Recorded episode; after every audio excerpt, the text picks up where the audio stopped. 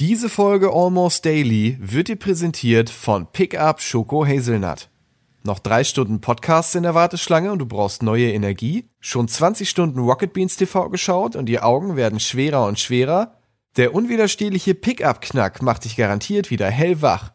Hol dir den Kick, den du brauchst, um wieder voll durchzustarten mit Pickup Schoko Hazelnut mit cremiger Haselnussfüllung in der Mitte. Den muss man mögen. Und jetzt viel Spaß mit Almost Daily. Wir haben uns zusammengefunden hier am Tisch, an dem die Dinge ausdiskutiert werden. Drei sehr interessante Menschen, ja, die sich hier gefunden haben mit unterschiedlichen Meinungen. Am Ende gehen wir alle raus und haben hoffentlich dieselbe Meinung, aber wir haben keine Zeit zu verlieren. Das ist Almost Daily.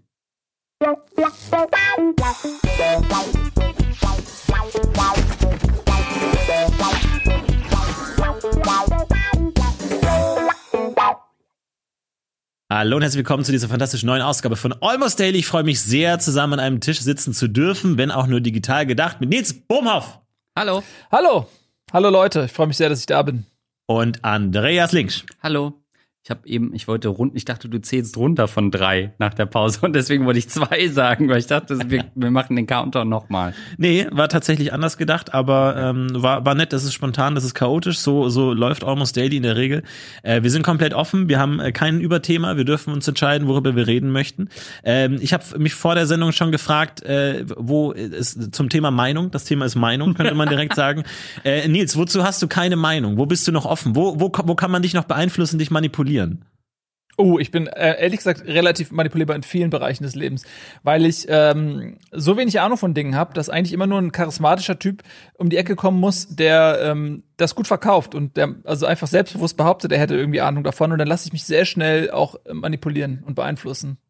Und ich habe keine Ahnung von Elektroautos.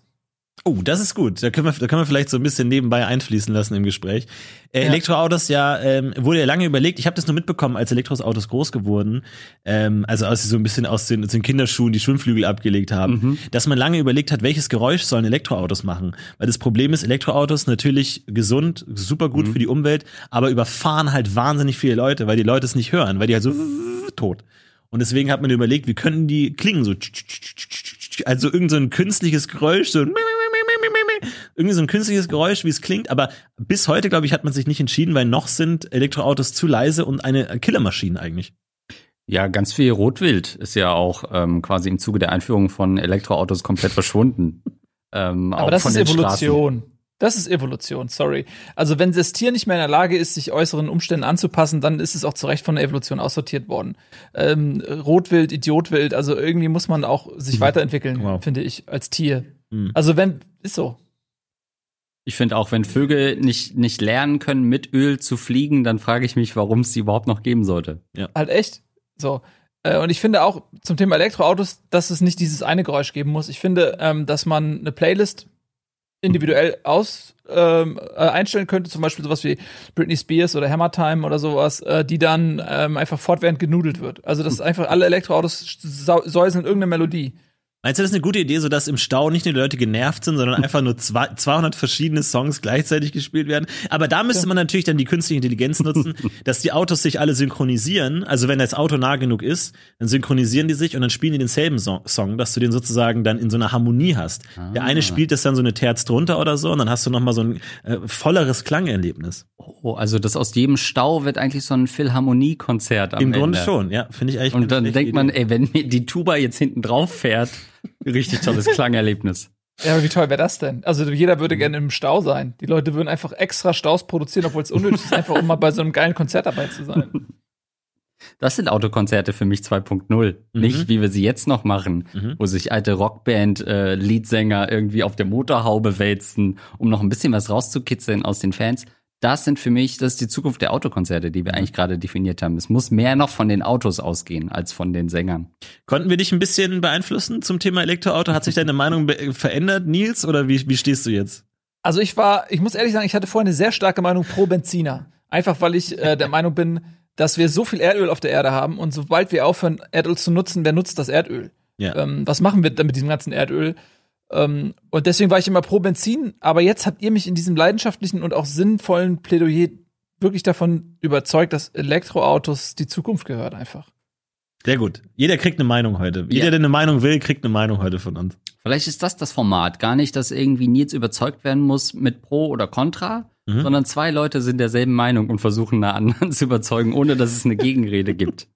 Ja, finde ich auch. Wo bist du noch neutral? Gibt es irgendwie die gro- große Fragen der Geschichte der Menschheit, wo du noch komplett äh, unbedarft bist, wo du sagst, das habe ich, weil bei mir ist zum Beispiel so, wenn eine neue Serie rauskommt, denke ich mir manchmal, nee, die schaue ich jetzt bewusst nicht, damit ich die mir noch einfach so in der Hinterhand habe. So dass wenn ich mal irgendwie, keine Ahnung, mal ein Wochenende wirklich gar nichts zu tun habe, dass ich die in der Hinterhand habe. Stranger Things zum Beispiel, noch nicht gesehen, habe ich in der Hinterhand. Habe ich gesaved, habe ich gesaved, ist safe, Oh. ist mein Safe Spot, ist mein Safe Spot. Kann ich jederzeit einsetzen. Ich habe noch ein Ass im Ärmel. Mhm. Und so ist es ja vielleicht bei dir auch, dass du bei manchen Meinungen so, la la la la la la la, ich will nichts Mhm. hören, ich will nichts hören, ich will da meine Meinung noch komplett unbedarft halten.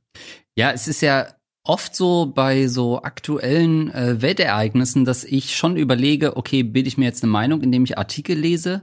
Oder halte ich es ein Vierteljahr aus, um auf die Netflix-Doku dazu zu warten? Weil inzwischen ist es so, früher dachte man immer noch, ja gut, dann abonniere ich mal den Spiegel und lese mal ein bisschen längeren Artikel darüber, was da eigentlich wirklich vor sich geht, statt nur die Headlines zu scannen. Inzwischen sind die Dokus so fix, dass ich sage, ach, warum nicht schön mit dramatischer Musik das nochmal aufgearbeitet bekommen? Das ist aber auch ein bisschen perfide. Ich habe zum Beispiel letztens eine Doku gesehen über diesen äh, VW-Diesel-Skandal oder wo viele äh, Automarken auch mit involviert waren. Äh, tolle Doku auf Netflix. Ich war stocksauer, Ja. was die sich denn rausnehmen, Ja. dass die die Luft verpesten mit ihrem Diesel. Aber ich dachte mir auch so, ja, ich bin jetzt wütend, aber halt einfach drei Jahre zu spät. und ich hatte die, die Faust in der Luft und wie fällt euch das ein? Also, ja, die Prozesse sind alle vorbei, das Thema ist durch. Und dann dachte ich mir, Wut muss dann auch schon heiß serviert werden. So, das bringt nichts, dann drei Jahre später über die, die pylonischen Kriege zu sagen, sag mal, dieser Kaiser Augustus, was der da gemacht hat, das geht aber gar nicht. Hilft dann halt auch nicht mehr viel.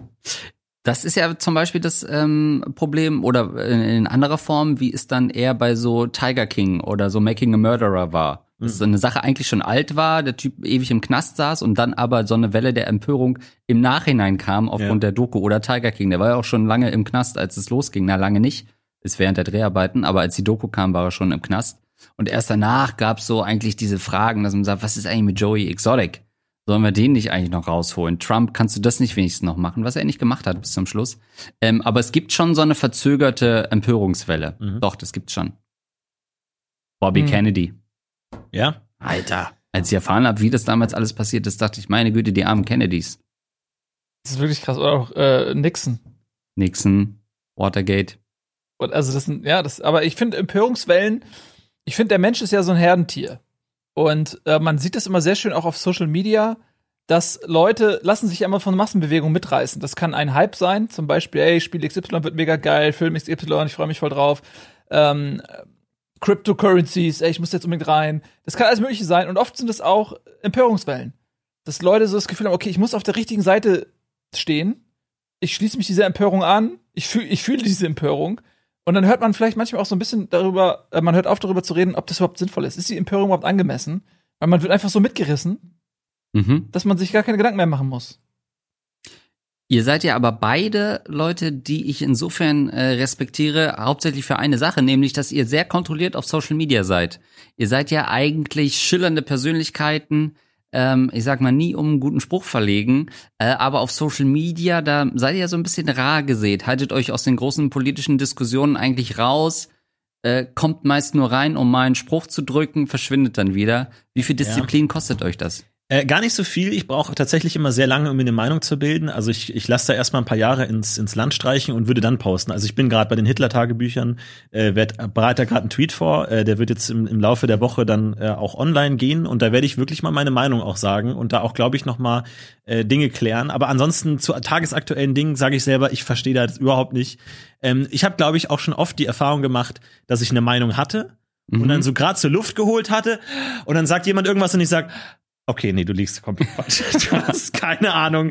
Du hast überhaupt keine Ahnung, wovon du redest. Und dachte ich mir, gut, dass ich die jetzt nicht ausgesprochen habe, die Meinung. Und deswegen lieber erstmal gucken, wie es läuft. Ich finde, Meinungen sind auch ressourcenaufwendig. Also man muss wirklich Zeit und Energie darin in, daran investieren, um sich eine Meinung zu bilden. Und oftmals, was bringt dir das? Dann hast du dir eine Meinung gebildet zu einem Thema und dann äh, galoppiert das Zeitgeschehen weiter und du hängst da mit einer Meinung, die du dir so mühevoll aufgebaut hast und sie ist aber gar nicht mehr relevant, weil das Thema gar nicht mehr interessiert.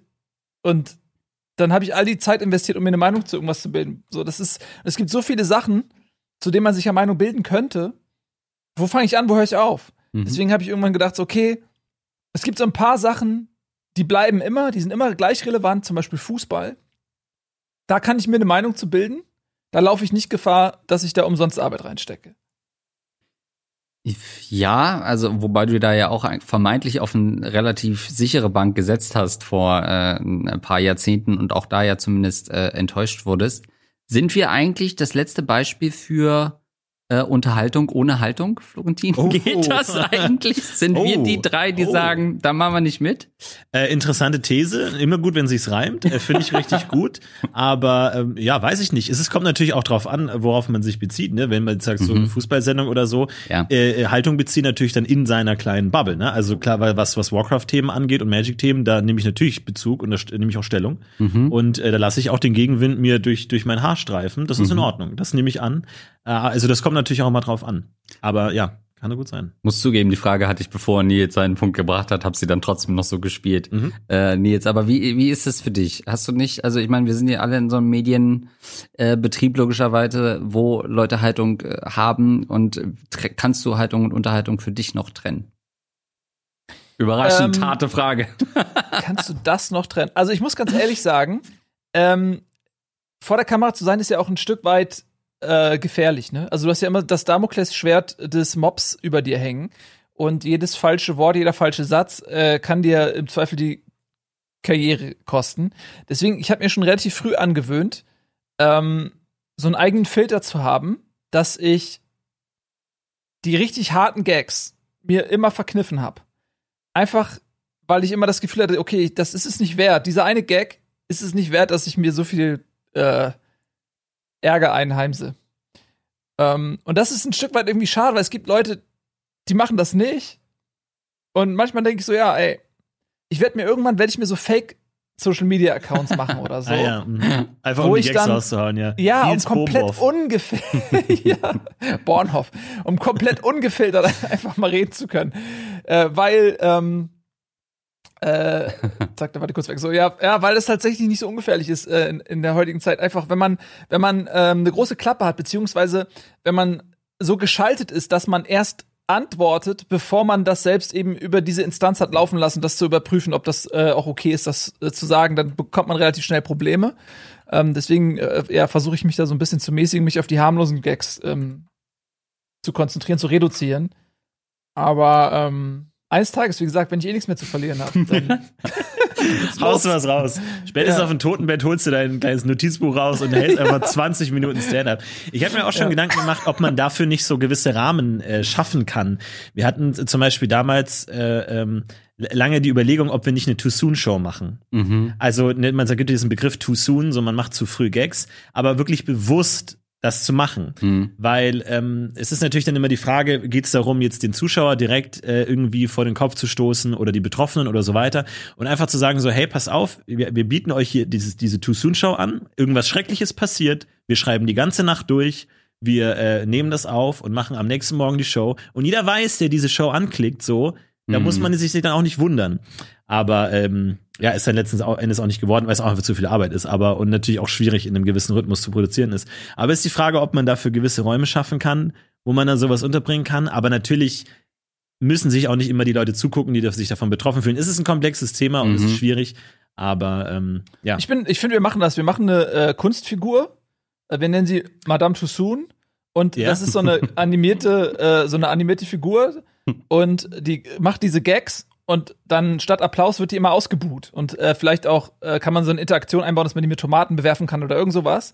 Sodass die, die Reaktion ist klar. Es ist halt ähm, kein Applaus, sondern es gibt halt Buchrufe. Also es wird direkt eingeordnet, das geht einfach nicht. Aber die Gags werden trotzdem gemacht. Aber das so als Twitter-Account, oder wie? Madame ja, nee, Tussaud? auch, kannst du auch als Sendung machen. Madame Tussoon machst du äh, eine Sendung, die ist halt, äh, wie gesagt, animiert. Madame Tussoon ist animiert und ähm, man kann da, die spricht einfach irgendwelche Gags, so ein, so ein fiktives St- Stand-Up-Programm. Und der Chat kann dann per Chatbefehl Tomaten schmeißen und es wird automatisch auch nicht gelacht. Es gibt, es gibt kein Love-Track, sondern so ein Boo-Track.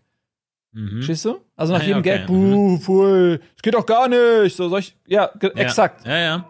Ja. Was glaubt ihr, wie lange kann, so- kann so eine Sendung bestehen? Das ist die Frage, bei einer Sendung hast du ja natürlich immer den Sender so, Ja, ja. äh, der dann irgendwie Problem und dann dafür dafür in die Verantwortung gezogen wird. Aber wenn es jetzt nur so ein Twitter-Account ist oder so, wo halt zur Not der Twitter-Account gesperrt ist, aber jetzt nicht Mhm. irgendwie jemand bei dir vor der Tür steht, weiß ich nicht. Es ist, ist alles ex experimentell und es ist natürlich auch schwierig zu definieren, was genau jetzt problematisch ist. Und weil es gibt, es ist, das, das Ding ist ja so, jeder, der in, in äh, also angenommen, äh, je- jeder Mensch weiß ja, dass Humor verletzen kann. Also jeder hat- wurde ausgelacht in der Schule für irgendwas, Witze über einen, man ist zu dick, man ist hässlich, was auch immer so. Mhm. Humor kann wehtun und wird oft als Waffe eingesetzt. Das macht natürlich jetzt die Comedy als Kunstform schwierig, weil es nicht nur Gutes erzeugt. Mhm. Musiker zum Beispiel, wenn du Musik machst, Musik kann in der Regel nicht wehtun. Also jetzt vielleicht, wenn du irgendwie Texte schreibst, die wehtun oder so. Aber angenommen, du bist jetzt Pianist, du kannst niemandem wehtun. Es ist unmöglich. Das Einzige, was passieren kann, ist, die Leute finden eine Musik schlecht, aber niemand nimmt dir das übel. Das heißt, es ist in der Kunstform selber natürlich schon angelegt, dass du einerseits dieses, dieses scharfe Schwert für das Gute benutzen willst, aber jeder weiß, dieses Schwert wurde auch geschmiedet, um zu, um zu verletzen. Und wie, wie Battle Rap das? ist Was die Ausnahme vielleicht, ne? Also Flair zum Beispiel würde, wurde wahrscheinlich schon häufiger verletzt. Gut, das stimmt. Aber ja, das ist dann die Frage, ob, also ich meine jetzt Musik im Sinne von Musik getrennt von, von Lyrics und sowas, aber klar. Äh, oder ein Jongleur. Nimm einen Jongleur. Ein Jongleur kann jetzt nicht wirklich äh, eine Nummer machen, wo man am Ende wirklich sagt, das, das ging jetzt zu weit. Oder? Also ich weiß nicht. Ke ke brennende Kettensägen, die dann aus Versehen Ja Publikum gut, aber das ist fallen. sein, die, die, das eigene Leben, das da auf dem Spiel steht. Aber niemand, niemand fühlt sich angegriffen von einer Tigershow. Es sei denn, der Tiger. Siegfried Also, ist würden das anders sehen, jetzt- ja. Gut. Joe Exotic schwierig. auch. Das, äh, äh, Im Gegensatz zu Jongleuren spielen wir uns ja die Bälle gegenseitig zu. Oh, stimmt. Vielleicht kann man das äh, versöhnlich sagen. Ja, das stimmt natürlich. Ähm, ich frage dann immer, was ist eigentlich meine Rolle in Comedy Deutschland? Ich weiß nicht, ob es dir auch so geht, äh, Florentin oder dir Nils. Ähm, wann kommt der Punkt, Klar. wo ich, wo ich sagen muss, okay, nee, komm, jetzt ist es soweit, dass man sich positionieren muss. Weil das Problem an dieser Haltungssache ist, man kann sich ja das Publikum auch nicht aussuchen. Sprich, Madame Tussoon wüsste ja nicht, wen sie erreicht. Es denkt ja eigentlich, und ich würde ihr jetzt mal gute Absichten unterstellen, dass sie ein, äh, vielleicht ein, ja, ein tolles Publikum erreicht, was abstrahieren kann und vielleicht einfach einen sehr speziellen Humor hat. Aber du ziehst natürlich mit Madame Tussoon alle möglichen, äh, alle, alle möglichen Leute an und du kannst ja dein Publikum nicht auswählen und das finde ich ist schwierig. Du kannst nicht sagen, hey, diese Gags sind aber bloß für Leute, die das abstrahieren und differenzieren können. Ähm, der Rest hört bitte mal weg. Das konnte man früher machen, indem man eine Late-Night-Show im Fernsehen hatte und wusste, alle, die bis 23.30 Uhr jetzt noch äh, nicht eingeschlafen sind, die gucken's halt. Und das sind dann nur noch, weiß ich nicht, 100.000 deutschlandweit. Da ist die Chance gering, dass da sehr viele Falsche dabei sind. Geht heute nicht mehr. Dieses Almost Daily wird in 20 Jahren noch von Elektroautos geguckt. Ja. Und die, die das alles in der Autobahn unisono über die, über die A8 schallen, einfach so. Und alle drehen komplett durch. Ja, das ist ein, das ist ein schmaler Grad, ne? Also, ähm, kennt ihr wahrscheinlich, wie heißt der, Anthony Jeselnik oder so? Oh ja, ja, ähnlich? ja. Mhm. So, der ist natürlich jetzt ein Typ amerikanischer Stand-Up-Comedian, der macht ausschließlich so provokante Witze. Also die, Ja. also wirklich, aber er spielt natürlich auch äh, eine Persona in dem Moment. Er, er ist zwar in diesen Geschichten, heißt er zwar auch Anthony und ist er selbst, aber er ist natürlich trotzdem eine Kunstfigur in dem Moment. Und er hat auch schon so oft irgendwie Shitstorms bekommen, weil Leute sich von irgendeinem Gag angegriffen gefühlt haben. Ähm, ja, also ich glaube, jeder kann sich irgendwie mal angegriffen fühlen von Gags, aber man kann deswegen ja auch nicht Humor äh, im Allgemeinen in Frage stellen. Du musst natürlich den Gag irgendwie auch kunstfertig vollenden. So, also du kannst nicht einfach jede plumpe Beleidigung dann als Gag verkaufen. So, aber auf der anderen Seite, wenn quasi jeder, der sich von einem Gag mal angegriffen fühlt, das Recht hat, dieses, diesen Gag sozusagen zu vernichten dadurch, dadurch, dass sich jeder von etwas anderem angegriffen fühlt, wäre dadurch der Humorkuchen ähm, nur noch Krümel. Deswegen ist es, ja, ne, ist ja so, ist ja, deswegen ist es halt schwierig, ähm, es zu versuchen, allen recht zu machen. Wie steht ihr generell zu Gag-Bewertungen auf Social Media?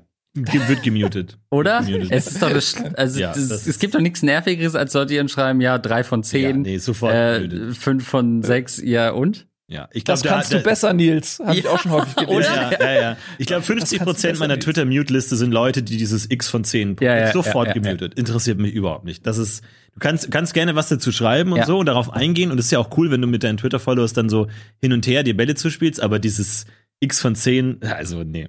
Nee. Geht gar nicht. Das und äh, bei, bei uns, Nils, ist es ja auch oft, also wenn ich dann einen Spruch mache, der äh, ne, in Wortspielrichtung geht, dann habe ich jetzt immer dann Ed Nils, äh, ja. Ed äh, Jan Gustafsson und so. Das heißt, dann kriegt man auch noch diesen Peer Pressure, dass da andere Wortspielleute auch noch mal drauf gucken, noch ja. mal das verifizieren sollen, war das okay oder ja. nicht.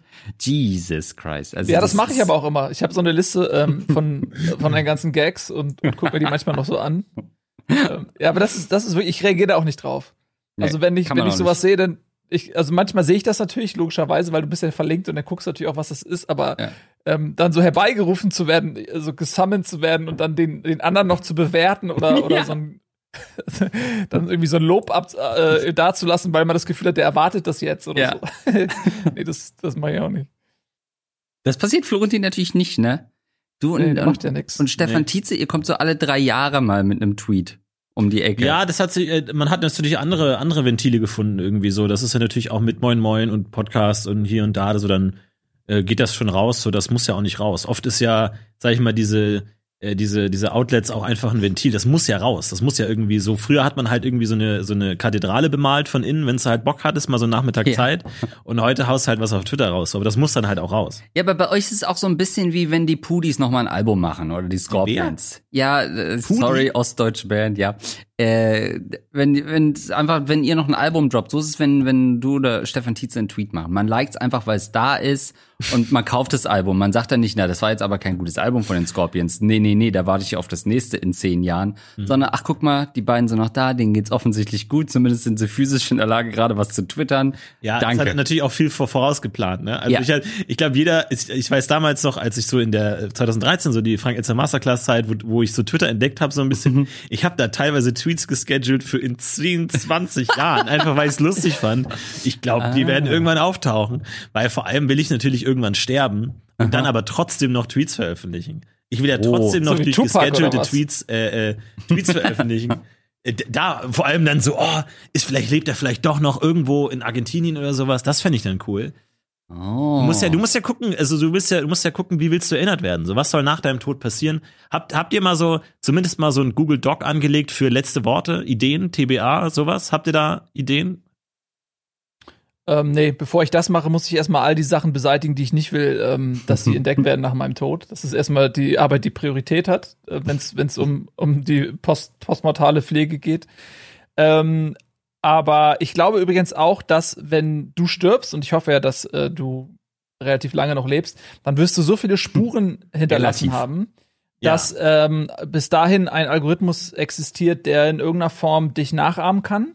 Mhm. Und ja. äh, die, die Leute müssten das gar nicht mitbekommen, dass du stirbst, weil äh, so, es gibt ja diesen Deepfake, ne? also dass du Gesichter von Leuten auf äh, zum Beispiel Schauspieler setzt, die in einem Film mitgespielt haben, ähm, und das ist mittlerweile so spooky realistisch, dass du es wirklich auf den ersten oberflächlichen Blick einfach gar nicht mehr bemerkst. Ach, wie ich wusste, ach, Harrison Ford äh, hat äh, hier Terminator gespielt, wusste ich mhm. gar nicht so ungefähr. Äh, und das wird dann auch äh, in der Kombination quasi ähm, so funktionieren, dass es einen künstlichen Florentin Will gibt. Und die Leute würden gar nicht mehr mitbekommen, ist der jetzt gestorben, lebt er noch, ich weiß es nicht. Äh, auch müsste der nicht langsam mal tot sein. Ich google mal eben, ach, der ist vor 37 Jahren ja gestorben, hat man gar nicht bemerkt. Ja. So wird es sein. Da, da muss man muss natürlich die Frage erlaubt sein, wie viel Mensch überhaupt noch im jetzigen Florentin Will oh, steckt. Spannend. Ist die ist die Spanne überhaupt so groß zu einem Roboter Florentin mhm. Will? Wann würde uns denn jetzt das überhaupt äh, auffallen? Nee, ich versuche mich eh da weiter zu so einer leeren Hülle zu entwickeln, ja. die eigentlich beliebig äh, von verschiedenen äh, Firmen auch genutzt werden kann, dann äh, postmortem. Aber ich habe natürlich auch vor, also in mein Testament zu schreiben, ich will, dass mein sämtliches Vermögen ähm, in Bronze umgesetzt wird und dass eine riesige Bronzestatue von mir erbaut wird. Und je nachdem, wie viel, mit wie viel Geld ich sterbe, desto größer wird die Bronzestatue. Momentan wäre es wahrscheinlich nur so eine 10 Zentimeter Bronze. Ich weiß nicht, was der Bronzekurs, kannst du vielleicht mal kurz gucken, was, was mhm. Bronze gerade wert ist an der Börse. Aber das ist natürlich auch äh, ähm, Motivation für mich, irgendwie äh, viel Geld zu verdienen im Laufe meines Lebens, sodass, wenn ich sterbe, einfach eine möglichst hohe Bronzestatue von mir errichtet wird. Wo die errichtet wird, ist mir egal. Ich will nur, dass es mit meinem Tod eine riesige Bronzestatue von mir gibt. Bronze ist gerade auf Platz drei übrigens, hab's nachgeguckt. Ah, den, okay, gut, hält sich aber stabil. In den Charts, ja. Äh, Guter, in den Charts Gag. vor allen Dingen. Ja. Ja, aber einen guten Gag. Ich wollte nur mal sagen, dass ich einen guten Gag fand, Andreas. Ach so, danke. Kannst du das? Wurdest du verlinkt gerade von Florentin? Ja, Gustafsson ist schon verlinkt. Keine Sorge, macht ja. euch keine Sorge. ähm, aber da reden wir bestimmt gleich noch drüber. Ja. Das, da, ich denke, auch dafür haben wir das richtige Trio hier, äh, wo es auch darum ja. geht, was bleibt an Social Media. Wer betreut unsere Accounts? ähm, das wird, glaube ich, gleich noch super spannend werden hier, oder? Ich glaube, ist, das ist wahrscheinlich eine Abmoderation in die Werbung, was du da gerade versuchst. Aber ich finde, mhm. äh, das eröffnet ein komplett neues Berufsfeld und zwar ähm, den Accountverwalter. Also, ja. dass wenn jemand stirbt, ähm, dann musst du nicht nur die Beerdigung desjenigen organisieren, sondern auch den Nachlassverwalter. Ähm, in dem Sinne, dass quasi die digitale Persönlichkeit äh, quasi einfach am Leben gehalten wird und gepflegt wird. Ey, ich bin noch nicht fertig, Hallo. Leute. Das ist total ungerecht. ja, okay. So langsam Musik einspielen. Danke, also nochmal Glückwunsch zum Oscar. Nils, Nils Bohmhoff, meine Damen und Herren, vielen, vielen Dankeschön. Dank. Äh, jetzt gehen wir Dankeschön. ganz kurz in die Werbung, danach kommen wir gleich wieder zurück.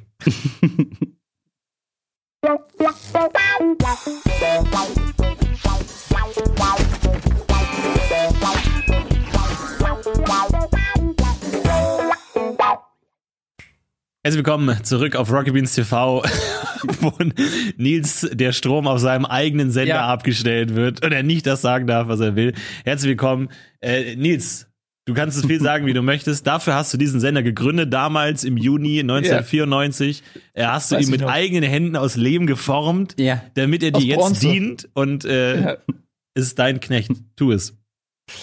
Ja, ähm, ich muss mir erstmal aufschreiben, wenn der Regie sitzt. Also, dass ich äh, alles klar, wahrscheinlich Paul. Ja, ähm, nee, wir waren ja bei einem schönen Thema stehen geblieben. ja. ja, also apropos ähm, Schwarz Echo. Äh, was Welches haltet ihr von dieser Thomas Gottschalk-Geschichte? Weil ich finde, wenn man mal mhm. so überlegt hätte, dass äh, Thomas Gottschalk war ja die, die absolute Lichtgestalt der deutschen Unterhaltung. Also wetten das, das muss sich mal reinziehen 20 Millionen Zuschauer oder so haben mhm. Wetten das geguckt. Das ist zu vergleichen mit einem Weltmeisterschaftsfinale oder so. Die ganze Nation, das war wirklich wie bei Ron Burgundy, äh, bei Anchorman in, ähm, in der Hochphase, als er seine gute Phase hatte und dann wirklich alle vom Sei ruhig, Ron Burgundy, Ron Burgundy ist dran und so und die ganze Welt guckt auf fucking Ron Burgundy. So war es ja wirklich mit, mit Thomas Gottschalk. Und äh, jetzt war ja längere Zeit weg irgendwie und jetzt durch Social Media ist er jetzt wieder irgendwie, keine Ahnung, also er ist wieder häufiger zu sehen und dann gab es ja diese, diese, diese Talkshow, wo er dann ähm, quasi erzählt hat, er war mal auf einer Party und er hatte sich, ich glaube, als Stevie Wonder oder so, und Jimi Hendrix, ich weiß nicht mehr. Jimi Hendrix, ja. Jimi, er hat sich geblackfaced jedenfalls und meinte, dann hat er diesen Satz gesagt, dass äh, er da zum ersten Mal äh, gespürt hat, wie sich, wie sich halt ein, ein, ein, ein Schwarzer fühlen muss. Äh, irgendwie. Und hat, da gab es ja schon auch einen Shitstorm. Da habe ich mir gedacht, die, dieser Fall, also was heißt Fall? Vielleicht interessiert ihn das auch gar nicht so sehr. Aber von dieser absoluten unangreifbaren Lichtgestalt Thomas Gottschalk äh, hin jetzt zu der Debatte, die wir jetzt haben, das ist schon, finde ich krass. Ich glaube, du musst halt, du bist halt, jeder Held ist auch auf seine eigene Zeit festgelegt. So, ich glaube, wenn du heute auch irgendwie Jesus oder so noch mal in die Talkshow einladen würdest, ja. ich würde da echt vorsichtig sein, was der da teilweise noch mal raushaut an Sätzen. Und ich glaube, auch der hat da ähm, da ein paar Bilder in seiner Timeline, die du vielleicht nicht öffentlich zeigen mhm. willst. Also ich glaube, jeder, jeder Held wird auch natürlich auch von seiner Zeit geprägt, prägt natürlich auch die Zeit. Und ich glaube, das Beste, was dir passieren kann, ist wirklich auf dem Höhepunkt einfach in eine, eine großen Mehlexplosion zu, zu erlöschen und als Lichtgestalt in die Annalen einzugehen. Aber dieses Versauern, das wünscht man keinem. Deswegen fand ich deine Bronzestatue-Idee auch mutig, weil ich in meinem Kopf natürlich denke, dass irgendwie ähm, äh, irgendwann sich eine Bewegung formen könnte, die sagt, diese Florentin Will-Statue mit allem, was wir jetzt wissen im Jahre 2057, ja. muss diese Statue eigentlich fallen. Ja, aber ist es nicht auch so ein bisschen Fishing for Compliments, nur damit dann Leute sagen, nee, der war doch schon ganz cool oder so, dass dann Leute dich dann doch trotzdem nochmal verteidigen oder so? Und es nochmal eine Renaissance von Florentin Will genau, gibt in den ja, späten und dann nochmal so Goldketten über die Bronzestatue, so Goldketten und dann so eine Goldkrone nochmal oben drauf gesetzt wird oder sowas? Passiert aber ja selten, wenn man auf Statuen guckt und was so in den letzten zehn Jahren mit Statuen passiert ist. Die wenigsten wurden nochmal aufgehübscht mit der Bitte, ach, können wir da nicht noch eine extra Krone äh, dran machen. Das ergeht den wenigsten zeitgenössischen Figuren so. Macht ja, aber, aber, das, ich, ja. da ist ja eine Dynamik tatsächlich im mhm. Zeitgeist. Und jede Generation versucht sich auch von der anderen abzugrenzen. Werte verändern sich, entwickeln sich zwar weiter, aber nicht immer in dieselbe Richtung. Und ähm, wer weiß, das kann sehr gut sein, dass diese Statue dann äh, wirklich verdammt wird und äh, runtergerissen und irg irgendjemand ähm, äh, aus seiner alten Zuhörerschaft rettet die Statue vielleicht und hat eine Tiefgarage oder so, ist, wird ja nicht so groß sein, die Statue, wo die dann retten kann. Da liegt die dann äh, 50, 60 Jahre, stirbt er irgendwann, die, und irgendwann wird sie wieder entdeckt und dann, äh, und dann betrachtet man Florentin Will ganz anders. Dann, dann ist vielleicht, der Humor ist ein anderer wieder oder auch, keine Ahnung, man hat seinen Frieden gemacht mit gewissen Dingen, was auch immer. Äh, das weiß man ja immer nicht, was in der Zukunft kommt. Also, Leben Menschen nicht zu lang vielleicht? Ich überlege gerade, ob die nicht, also nicht, dass du, dass halt, wie gesagt, jeder Mensch äh, wächst in seine Zeit hinein und, und, und kann da brillieren, aber vielleicht leben Menschen irgendwann zu lang, dass sie notwendigerweise so ein gewisses natürliches kulturelles Haltbarkeitsdatum auch einfach dann über, überschritten ist. Äh, weil, weil der Mensch, der Mensch, menschliche Leben, das Spektrum ist ja begrenzt. Du kannst ja nicht unendlich viele neue Erfahrungen verarbeiten. Irgendwann bist du, wie du bist, und das war's. Und natürlich entwickelt sich die Zeit weiter, wie Nils sagt. Und dann bist du ja irgendwann zwangsläufig raus. Also definitiv. Ja, wie, wie, wie geht man damit um? Das ist ja ein Problem, mit dem werden sich die zukünftigen Generationen noch viel mehr rumschlagen müssen. Ja. Wenn in irgendwie in 100 Jahren der Mensch locker 150 Jahre wird, wie sieht's dann aus, wenn du dann nicht nur so einen Thomas Gottschalk in der Sendung sitzen hast, sondern halt auch noch Leute von vor 100 Jahren, mhm. die vor 100 Jahren berühmt waren, die immer noch irgendwie halt 60.000 Follower auf äh, Twitter und Instagram haben, die aus Kultgründen immer noch in eine Talkshow eingeladen werden, aber die stammen halt einfach aus einem anderen Jahrhundert und dann muss man so hart kultig und so, aber halt ah, schon ein bisschen unangenehme Aussage. Wie geht man damit um? Also da werden sich zukünftige Generationen noch wirklich mit beschäftigen müssen. Absolut. Du würdest jetzt auch nicht Heinz Erhardt irgendwo bei äh, in, nee. in der Talkshow du, Karl Valentin war natürlich ja. so der Star seiner Zeit, aber ich glaube, ja. wenn der heute heute noch mal irgendwie in so einer Sat 1 Panel Show säße. Ich weiß nicht, ob der delivern kann. Ich weiß es nicht. Rudi Carell ja, für mich auch. Aber jemand. auf der anderen Seite hast du natürlich dann auch die, ne, die, die Relevanzspanne erhöht sich natürlich dadurch, dass dein Publikum ja auch dann noch vorhanden ist. Ne? Mhm. Also es geht ja. ja. auch immer äh, viel um die Verbindung zwischen demjenigen, der vor der Kamera ist und seinem Publikum. Und wenn du jetzt einen älteren Herrn hast äh, und da sind zu 90 Prozent auf der Welt jüngere Leute, die nicht mehr mit ihm äh, connecten können, dann hast du natürlich das Problem. Aber wenn dann alle 150 Jahre alt werden, dann äh, hast du ja die, dieselbe, denselben Horizont, sozusagen wie der Typ, der da sitzt und du kannst dich eventuell dann immer noch mit ihm identifizieren. Aber du hast natürlich in der Zeit, was interessant ist, mehrere Generationen. Also wenn du 150 Jahre alt wirst, es werden ja trotzdem neue Leute geboren. Ähm, mhm. Das heißt, du hast äh, die Generation der Teens, dann hast du die Generation der Twens oder was. Also es gibt dann einfach mehr Generationen. Ähm, und ich glaube ja, innerhalb dieser Generation findet dann ja eine größere Diskrepanz auch statt. Also du hast dann quasi nicht nur die jungen Leute und die Älteren und die ganz Alten, sondern du hast halt viel mehr äh, Facetten und die haben alle vielleicht auch schon eine unterschiedliche Sicht und während du wirklich bei den Teens und Twents schon komplett neue Werte irgendwie vielleicht hast, gibt es immer noch Leute, die also die so weit weg von der Lebensrealität sind, weil sie eben so alt geworden sind. Natürlich haben sie drei trotzdem noch gleich Gesinnte, weil die anderen ja auch so alt werden. Aber, aber das ist, würde ich total interessant finden zu sehen, wie weit äh, sich das dann schon voneinander entfernen kann innerhalb einer Lebensspanne. Das hieß ja dann zwangsläufig auch, dass es eigentlich kein Mainstream mehr gibt, weil du so viele verschiedene ähm, Generationen in einer in einer Gen Lebensgeneration hast, mhm. dass du sozusagen gar nicht mehr übergreifende Geschmäcker haben kannst, sondern jeder, dann haben wir die Rentner ihren Twitch-Thread, irgendwie Twitch-Chat, dann die mhm. Überrentner, die absoluten Rentner, die, die ganz alten verschiedenen Generationen und du hast gar nicht mehr so ein Mainstream. Und wer guckt in dem Zusammenhang eigentlich Senioren zockt dann wirklich? Ja, andere Senioren ist die Frage, ne? Oder das. Also ich glaube, es, wir haben ja so vereinzelt solche Vorbilder, an denen man sich orientieren kann, so, sag ich mal, Promis, die wie ein Delfin zurückschwimmen und Generationen durchbrechen, zum Beispiel so ein Kai Pflaume. Wo man eigentlich vielleicht gedacht hätte, seine Halbwertszeit sei vorbei. Aber ein sehr Jetzt ironischer Delfin. Also das ist, da ist ein ironischer Delfin, ja. Sehr ironisches ja. Delfine eh ohnehin sehr, sehr ironische Tiere, muss man sagen. Mhm. Äh, also ich weiß nicht, ob man, klar, du hast natürlich so einen Kulttypen, aber Kult ist ja auch was anderes als eine wirkliche Bewunderung. Das ist ja eigentlich fast eher das Gegenteil. Hm.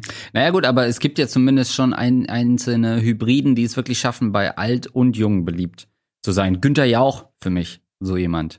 Wo man, da kann man doch als Gen Z Dude. Meinst du, die heutige TikTok-Generation, die ja. Lenas und Lisas, die haben Bock auf Günther Jauch? Ich glaube sogar, ja. Doch. Aber ihr versteht, was ich meine, also wo ich hin will. Vielleicht habt ihr bessere Beispiele. So ein Harald Lesch vielleicht so. Harald, es gibt so diese transzendenten mhm. Leute, die es wirklich schaffen, über Generationen Leute zu begeistern. Immer wieder was zu haben. So ein bisschen dieses, dieser Madonna-Effekt. Sich immer wieder neu erfinden, unterhalterisch. Ja, wobei, ja, Madonna ist jetzt auch schon seit, ja. eine, seit einiger Zeit damit beschäftigt, sich neu zu erfinden, bevor ja. sie sich damit an die, an die Öffentlichkeit wagt. äh, ich glaube, es gibt also so Leute, was zeitlos ist, deswegen fand ich Harald Lesch sehr schön, ist ja Wissen. Ja, und äh, gerade wenn das von einem älteren ähm, Semester mhm. vermittelt wird, dann hat der auch noch diese Lebensweisheit, äh, Vater- oder Mutterersatz vielleicht, und dass man denkt, okay, äh, der ist weise, man kann von dem was lernen, an, an dessen Lippen klebe ich. Bei Entertainment ist das was anderes, weil Entertainment ist quasi dynamisch und ähm, Veränderungen unterworfen, bei Wissen ja nicht. Also Wissen hast du oder Wissen hast du nicht, ne? Ja gut, aber man muss schon sagen, dass ähnliche Strukturen wie bei Unterhaltung auch für Wissen gelten, weil du betonst jetzt Harald Lesch, das ist Physik. Physik ist cool es gibt kein Harald Lesch zum Thema, äh, ja, irgendwie für irgendein Forstwissenschaften oder so. Du klebst nicht dem Forstwissenschaftler, na gut, Peter Wohlleben oder so, gut, schlechtes Beispiel. Wäre gekommen jetzt, ja.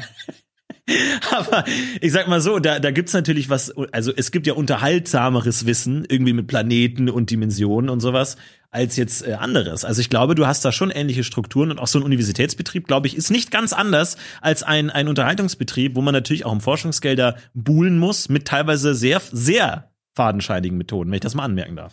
Ja, und man muss schon sagen, ich möchte nicht wissen, was Pluto-Forscher vor 20 Jahren so rausgehauen haben, ja, ja. Mhm. wo man inzwischen wirklich nur noch den Kopf schütteln kann. Oder wieder sagt, ja, doch ist ein Zwergplanet. Ähm, also auch Wissen ist ja durchaus veränderbar. Äh, die ganze Generation, äh, die dachte, eine Erde ist eine Scheibe. Und dann kommt halt so ein, weiß ich nicht, Galilei oder Kopernikus. Und dann sagen sie, Moment mal, es sieht vielleicht doch anders aus. Ähm, da, also auch Wissen ist nicht frei vom ja, Wandel. Aber jetzt zum Beispiel sowas wie Linguistik oder sowas. Wirklich so Sprachwissenschaften, wie funktioniert Grammatik, Phonem, Lexem, solche Sachen. Da, da holst du niemand bei BR Alpha irgendwie nochmal äh, um 23 Uhr vor dem Fernsehen vor. Da ist Physik natürlich cooler. Deswegen, Nils, mhm. ich will dir da ganz vehement widersprechen. Das Wissen und Unterhaltung, glaube ich, sind nicht so anders. Und äh, man muss da schon gucken, wie man sein Publikum findet. Also ich sehe es ein bisschen anders, um da vielleicht nochmal widersprechen zu dürfen, weil ich finde, ähm, äh, Wissen ist eine Säule an sich. Unterhaltung kann dazu dienen, Wissen zu vermitteln auf eine geschmackvolle, interessante Art und Weise, die man gerne konsumiert. Aber dabei ist die Unterhaltung nicht mehr als die Kleider, in das man das Wissen kleidet. Ja gut, aber und ein guter das Körper kann ja Kleidung auch unterstützen. Also ich sag mal, wenn dein Wissensgebiet sich anbietet für unterhaltsame Sachen, dann ist es natürlich leichter, das auch zu verpacken in so eine Sendung. Ja, da, da bin ich ja, bei dem Punkt bin ich bei dir. Es gibt natürlich interessantere ähm, Wissenschaften als andere. Da unterscheidet sich natürlich nochmal das Entertainment-Potenzial einer äh, Wissenskategorie. Da bin ich voll bei dir. Ich meine nur, ähm, dass Entertainment ist für mich wesentlich größeren Schwankungen und Veränderungen ähm, unterworfen als quasi das Wissen als solches, weil selbst wenn sich natürlich die Erkenntnisse über gewisse Dinge verändern, aber es wird immer Leute geben, die Dinge wissen und die dir Wissen vermitteln und die werden deswegen immer interessant sein, eben aufgrund ihres Wissensvorsprungs, aufgrund der Dinge, die sie erklären können. Wohingegen beim Entertainment ähm, ganz äh, zwischen den Generationen sich ganz schnell Sachen verändern und ähm, du bist vielleicht nur zehn Jahre älter und hast eine komplett andere Humorrealität. Witze, äh, über die du lachst, äh, die finden die gar nicht mehr lustig oder Referenzen, ähm, die du, ich hab's euch zum Beispiel, ich habe ja mal so, äh, ich habe ja diese Late Night Show ähm, auf Rust gemacht mit mhm. meiner, äh, mit meinem Charakter äh, Frank Platinum. Ähm, was insofern, ich habe dann ein kleines, äh, so ein Opening Stand-up geschrieben, was total äh, dankbar war, weil der Charakter natürlich äh, nicht, nicht so cool ist. Also er ist, er ist schon darauf ausgelegt, so ein Typ zu sein, der sich selber geil mhm. findet, als ihn andere geil finden. Deswegen war es relativ einfach, Gags zu schreiben, weil ich mich immer dahinter verstecken konnte, okay, selbst wenn es ein Scheißgag ist, der Charakter ist halt nicht lustig. Wo, so, wo aber, hast du die Inspiration hergehabt für diesen Charakter? ja, wo habe ich die hergehabt? Ich habe keine Ahnung. Nicht aus dem Leben gezogen. Jedenfalls, worauf ich hinaus wollte, ist, dass natürlich viele Leute von diesen Streamern, die, die äh, Rust spielen, halt auch einfach jünger sind als ich. Und dann ähm, habe ich irgendeinen Vergleich ge genommen. Zum Beispiel in dem Moment äh, habe ich dann He-Man und äh, Prince Adam sozusagen als Vergleich hergenommen. Und ich wusste schon, während ich das schreibe, habe ich überlegt, so, okay, pass auf, die Leute wissen vielleicht gar nichts mehr mit mhm. He-Man anzufangen. Und da habe ich überlegt, wirklich, mache ich mir jetzt die Mühe und google irgendwas aus äh, Pokémon oder aus Dragon Ball und versuche quasi diesen He-Man-Vergleich auf diese Welt zu setzen und dann irgendwie so einen Goku oder, und, und irgendeinen anderen zu finden. Da habe ich mhm. mir so, mhm. nee, fick, fickt euch. Mach ich nicht. Ähm, äh, das ist halt auch zum Glück, der Charakter ist halt selber so ein alter Typ. Aber ich meine, selbst da, selbst bei, du hast Internet-affin, check. Streamer-Check, Gaming-affin, check, also ganz viele Gemeinsamkeiten. Aber allein diese zehn Jahre sorgen schon dafür, dass es eine, eine, ähm, einen Graben im, im Humor sozusagen gibt. Und das hast du halt, und jetzt komme ich darauf zurück, der Monolog ist sehr lang, das hast du bei Wissen halt nicht. Also sind, würde ich mal folgern wollen, und Florentin, du kannst ja gleich natürlich noch mal äh, anhaken.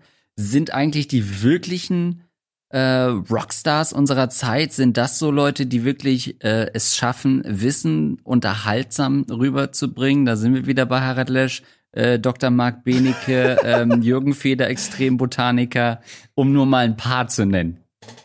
Nee. Nein? Aber auch, auch, äh, auch Wissenschaft ist ja natürlich äh, Trends unterworfen. Also zum Beispiel Ja. eine, eine, eine, gut, ist natürlich, da kann, wird Nils wahrscheinlich jetzt wieder direkt ins Wort fallen und reingrätschen, ob das, äh, wie, wie das wissenschaftlich zu handhaben ist, aber Theologie zum Beispiel. Ähm, ich habe mal in so einem Buch gelesen, dass irgendjemand äh, halt so ein super guter Schüler war und super talentiert und alle haben gesagt, so Alter, du bist ein echt gescheiter Kopf, so äh, studier Theologie. So, das ist so der heiße Scheiß, da findet gerade irgendwie das Wichtige statt. Das ist eine angesehene Wissenschaft, so, das ist gerade so in äh, macht Theologie für, für heutige Leser natürlich schwer vorzustellen, ähm, weil das natürlich heute irgendwie so ein bisschen sehr, sehr oldschool ist. Und Wer heißt heute schwierig. noch Theo, ja. so. Aber äh, das, da ist natürlich auch die Wissenschaft auch gewissen Trends unterworfen. Ne? Wer setzt diese Trends? Woher kommen die denn? Ist das, ist das alles in, in ist- Menschenhand oder sind das irgendwelche natürlichen Trends, die da durch die Gesellschaft gehen? Also ich wäre da wirklich verdammt vorsichtig mit solchen pauschalen Aussagen, wie du sie gerade getätigt hast, Andreas Linksch. Nils, wie schätzt du das ein? Ähm, nun, man kann sich ja auch, und das äh, finde ich, ist auch eine Sache, die unsere Generation vielleicht noch besser kann als die jungen Leute, äh, dass man sich auch einfach mal darauf verständigt, nicht dieselbe Meinung zu haben, aber dass es völlig okay ist, unterschiedlicher Meinung zu sein und dass eventuell auch die Vielfältigkeit der Meinung zu einem vielfältigen äh, Gesellschaftsbild beiträgt und äh, dass eben diese Vielfalt ja auch genau das ist, was äh, viele Leute wollen und dazu zählt ja nicht nur äußerliche Vielfalt, sondern irgendwie auch innerliche Vielfalt, solange man sich eben auf einen ähm, akzeptablen Rahmen einigt, in, in dem das stattfinden muss. Und ich finde, dass wir uns in einem sehr ähm, guten Rahmen bewegen und bin durchaus in der Lage, Florentins falsche Meinung zuzulassen. Meinungspluralismus. Du darfst noch Ich mal halte das aus. Ich halte das aus, Nils, äh, dass wir da anderer Meinung sind. Und ich glaube, die Zeit wird einem von uns beiden recht geben, wenn in 20 Jahren die, die Netflix-Doku erscheint und du da in, in Slow Motion, in schwarz-weiß getüncht, äh, dann da sitzen wirst und dann nochmal der Voice-Over erklärt, was du alles falsch gemacht hast, Nils. Ich freue mich drauf. Also vielleicht ist das auch mal ein schön ein passiv-aggressives Streitformat, wo man sich immer äh, als Bedingung immer Recht geben muss in der, im ersten Teil der Aussage und dann Ja. sagen muss, was Ja. es dann wirklich für den anderen bedeutet. Da äh, sehe ich euch auf jeden Fall mittelfristig. Ich finde es übrigens sagen. sehr schön, wie du diese Sendung heute moderierst, Andreas. Du äh, hast, hast dir das, diese Sendung genommen und du jonglierst wirklich äh, mit den Themen, mit den Fragen, bringst äh, jeden so ein bisschen mit rein. Also es hat für mich eine große Klasse, wie du das heute machst. Das wollte ich noch mal sagen. versuche euch beide alternierend ein bisschen ins Schwitzen zu bringen, aber dann gebe ich euch auch wieder, wieder ein bisschen abgeben. was. Ja, dann sage ich auch mal wieder, ähm, du bist ja jetzt seit 20 Jahren auch dabei und eine Größe im deutschen Showgeschäft. Äh, aber wäre es nicht mal an der Zeit, sich ein bisschen deutlicher zu positionieren, selber hin und her? Wie geht's, was wie geht's euren Körpern? Seid ihr, seid, steht ihr im Kontakt mit euren Körpern? Seid ihr, seid ihr im Reinen mit eurem Körper oder seid ihr, habt ihr keinen Bock mehr? Nee, das ist so, äh, kennst du das Gefühl, wenn du jemandem in der Schule mal so richtig Unrecht getan hast? Und Ja. du hast den irgendwie gemobbt oder so und du hast seitdem schlechtes Gewissen. Ja. Und wenn du den auf der anderen Straßenseite siehst, dann siehst du zu, dass er dich nicht bemerkt und du äh, irgendwie ihn auch nicht mehr wahrnehmen musst. Genau, du hast den Das- Fisch getötet und es auf ihn geschoben und es ist durchgekommen und er wurde von der Schule geschmissen und du bist Ja, durchgekommen und so und, den Rest deines Lebens fühlst du dich schlecht. genau. Und so ist das mit meinem Körper auch. Also mein Körper hat allen Grund, äh, sauer auf mich zu sein. Ähm, und deswegen ignoriere ich ihn einfach. Ja. Merkt man wieder, wer die Verlierer der Wende sind. Also Schulfische gab's bei uns ja nur wirklich. Doch, bei uns gab es Schulschildkröten. In der Aula gab es Schulschildkröten und dann gab es den AK Schildkröte, der musste sich immer um die Schildkröten kümmern und die dann streuen und da halt irgendwie das sauber machen oder so. Und ähm, ja, die sind alle draufgegangen. sind nicht Aber das ist Ey, da habt ihr wirklich schon das Tier gewählt, was am, am wenigsten leicht zu töten ist. Da hab, ich kann mir das richtig vorstellen, das Lehrerkollegium sitzt da so, ey, wir wollen die Leute, die, diese Sadistenkinder, ähm, wollen wir irgendwie ranführen an die, an die Wertigkeit des Lebens, an, das, an die Beschützenswertigkeit des Lebens. Und okay, aber wir müssen irgendein Tier nehmen, was wirklich ganz, ganz schwer Irgendwas mit einer harten Schale, was man ist, auch mal ja. runterschmeißen kann.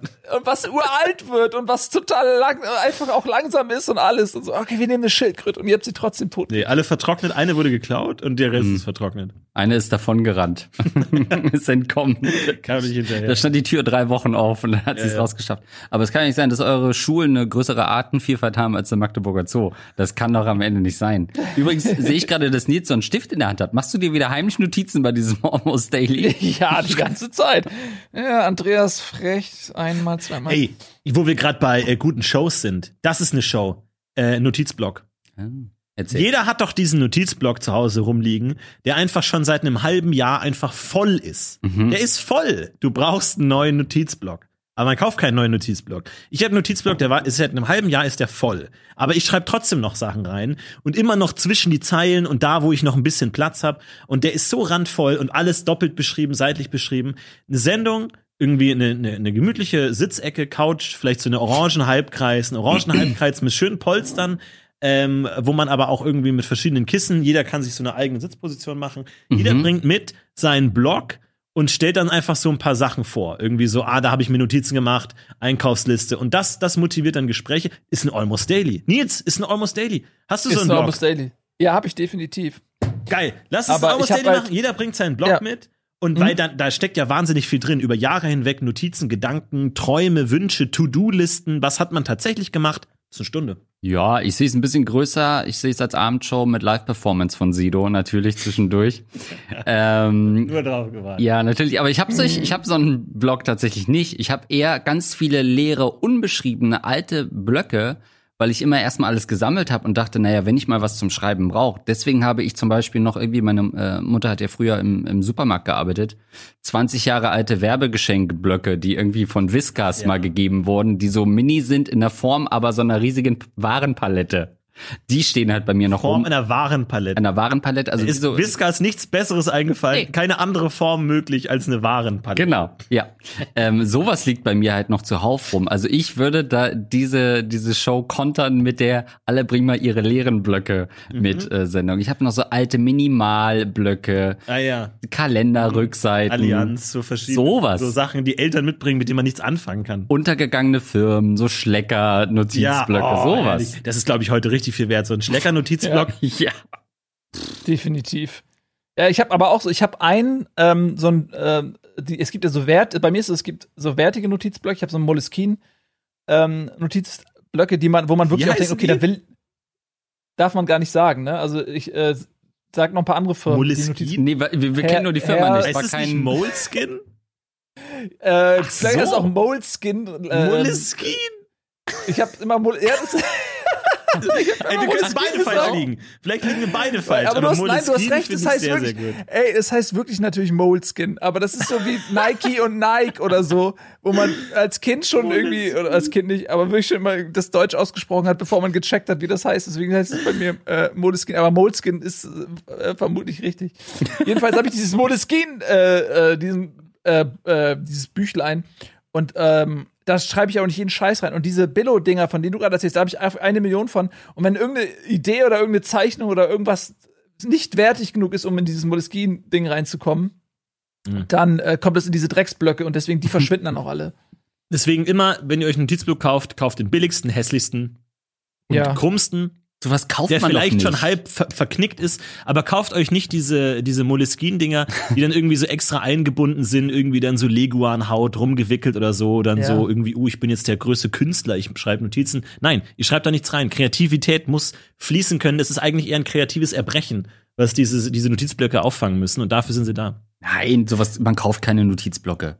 Blöcke, sorry. Ja, nicht jeder hat, hat den unendlichen hab- Fluss an Notizblöcken von, von Whiskers und Sheba ich habe ein Call of Duty Notizheft. Wirklich? Hier, da hat mir nichts reingeschrieben. Woher kriegst du so viel Merch? Ja, der liegt alles hier rum. Wie, das liegt hier rum? Wo? Ja, in, äh, an Stellen, wo du halt nicht hinguckst. Da lebe ich. Block. Du machst, äh, zeig mir erstmal deinen vollen Notizblock und wenn ich wirklich sehe, dass der voll ist und du einen neuen brauchst, dann bringe ich dir einen mit. Okay? Im nächsten äh, Almost Daily, wo wir zusammen sind, bringe ich den Notizblock mit. Ey, ganz ehrlich, das, das kriegen wir gemeinsam hin, dass du, dass du einen neuen Notizblock bekommst. Auf jeden Fall. Ich finde übrigens, geht euch das auch so? Ich habe ganz oft die besten Ideen kurz vorm Einschlafen. Ähm, und dann denke ich mir ganz oft, eigentlich jedes Mal, wie, so- wie so ein dummes Tier, was immer in dieselbe Falle tappt. Hm. Denke ich mir jedes Mal, ey, die Idee ist so gut, daran erinnere ich mich morgen Mhm. noch. Und dann setze ich mir, denke ich, okay, setze ich mir ein, zwei Schlagworte, okay, und wenn ich mich an die erinnere, dann kommt alles wieder zurück. Ich bin mir jedes Mal so sicher, ach komm, das kriege ich hin. Und am nächsten Morgen erinnere ich mich nur noch dran, dass ich eine geile Idee hatte und ich weiß nicht mehr, ich weiß einfach nicht mehr, welche das war. Und Ja, dann jedes Mal bin ich zu faul, die aufzuschreiben noch, weil man muss dann ja wieder in die Wachphase kommen Mhm. und irgendwas auch. Ich mach's nie. Wie dumm. Aber das ist, glaube ich, das ernüchterndste Erlebnis, weil ich habe dann auch so eine äh, auf meinem Handy so eine Notiz aufgemacht und schreibe die immer auf. Und du denkst dir dann, wachst morgens auf und denkst dir, Alter, jetzt der Nobelpreis liegt quasi schon zu meinen Füßen, die beste Idee aller Zeiten. Dann steht da halt, machst du auf und da steht Morning Show mit L. Ron Hubbard. Und dir, das ist die Idee? Das ist die Idee? Aber Nils, man muss Ja. aber sagen, sowas passiert einem Nils Bohm auf einmal, vielleicht zweimal, aber spätestens in der dritten Nacht läuft doch dann ein Tonbandgerät die ganze Zeit, so dass man nur noch irgendwie es irgendwie reinsäuseln muss. Und dann natürlich die Arbeit Ja. hat, sich so eine sechs oder bis acht Stunden Schlafphase komplett anhören zu müssen, äh, um, um rauszuhören, was die Idee war. Aber da gibt's ja schon Möglichkeiten, das mitzuschneiden. Ja, ich wollte gerne, dafür fehlen mir noch die finanziellen Mittel, weil ich so viel für eine Bronzestatue von mir ausgegeben habe. Aber ich wollte so einen Typ haben, der, der, der einfach nur, dem man einfach Sachen sagt ähm, Ah. und der sie dann macht. Ich weiß nicht, ob es sowas noch gibt. Praktikanten. Ja, ich habe letztens, Beispiel. ich hab letztens diesen Trick gemacht mit der WhatsApp-Gruppe, dass man eine WhatsApp-Gruppe macht mit jemandem, den schmeißt man raus, dann hat man eine WhatsApp-Gruppe für sich allein, kann er machen, was er will. Oh. Man kann Sachen posten, was man will. Und man kann auch Sprachnachrichten an sich selbst schicken. So dass man, wenn du halt irgendwie eine Idee hast oder so, kannst du Sprachnachricht äh, machen. Und letztens hatte ich halt wirklich eine ne Idee für eine Melodie. Und ich habe mir wirklich wie so wie so ein Pseudo-Musiker einfach so die Melodie gesummt als Sprachnachricht. Und ich habe ich mich so dumm gefühlt. So, Was denkst du eigentlich, wer du bist? Als ob dir nach 160 Jahren Musikgeschichte äh, Beethoven, äh, Ravel, alles, als ob dir noch eine neue Melodie einfällt, aber was nach den Toten Hosen. Und die Melodie habe ich. Ich weiß nicht, ob ich jemals was draus machen werde, aber ich habe sie gesaved. Sie ist äh, Ich sicher. will bei sie hören. Ja, auf gar, auf gar keinen Fall. Auf Gar keinen Fall. Es ist safe das Pink Panther Theme. genau. Wollt ihr mal hören? Düm, düm, düm, düm, düm, düm, düm. Ist ganz geil, oder? Ist ganz cool. Ja, mega.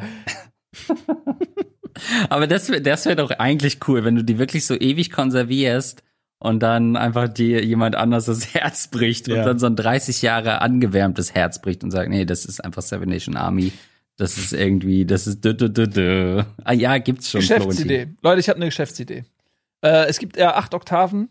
Äh, das heißt, die Kombination ist endlich. Die Anzahl an Me Melodien, die, die der Algorithmus hergibt, ist endlich.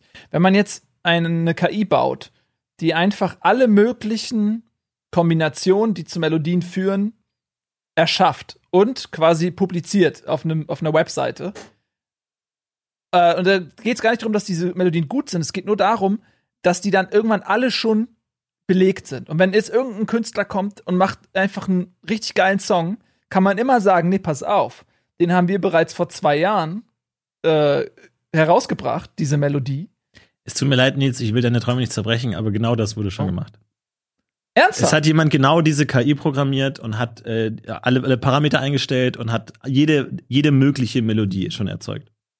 Mit der Idee, dass niemand mehr Melodien copyrightmäßig schützen kann, sodass Mhm. Ja. man sozusagen sowas nicht missbrauchen kann. Gibt's ein tolles Video, schaust dir an. Adam Neely, toller Musik-Vlogger, Musik-Essays. Das unterscheidet Adam Neely und mich. Zum einen setzt Adam Neely es um und zum anderen setzt er es um fürs Gemeinwohl und Ja. ich denke an meinen persönlichen Reichtum. Nee, er hat Das sich umgesetzt, er hat nur ein Video drüber gemacht, aber der kann man Ah. sich generell, äh, generell tolle Empfehlungen äh, für Leute, die sich mit, mit Musik auseinandersetzen wollen.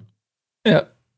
Das ist das äh, thematisch stärkste Schlusswort von dir aller Zeiten, Florentin. Wirklich mit einer, mit einer Videoempfehlung rausgehen aus einer Sache. Hm? Macht man stark. sonst nur bei Game nicht? 2, ne? Warum nicht? Ja. Ähm, das war ein sehr interessantes Gespräch, äh, lieber Florentin. Ich denke, da waren noch mal einige Sachen, wo wir auch im Nachhinein hier, äh, wenn die Sendung für die Zuschauer vorbei ist, noch ein bisschen weiter drüber plaudern werden. Danke Nils Bohmhoff, der uns ja auch zugeschaltet war. Ähm, und ja, haut in die Kommentare, wie es euch geht. Äh, Neutralität war hier heute ein großes äh, Thema, das wir von beiden Seiten beleuchtet haben.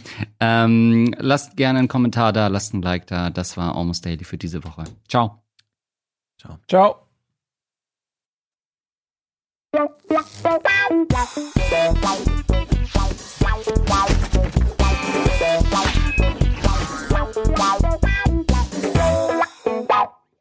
Diese Folge Almost Daily wurde dir präsentiert von Pickup Schoko Hazelnut. Den muss man mögen.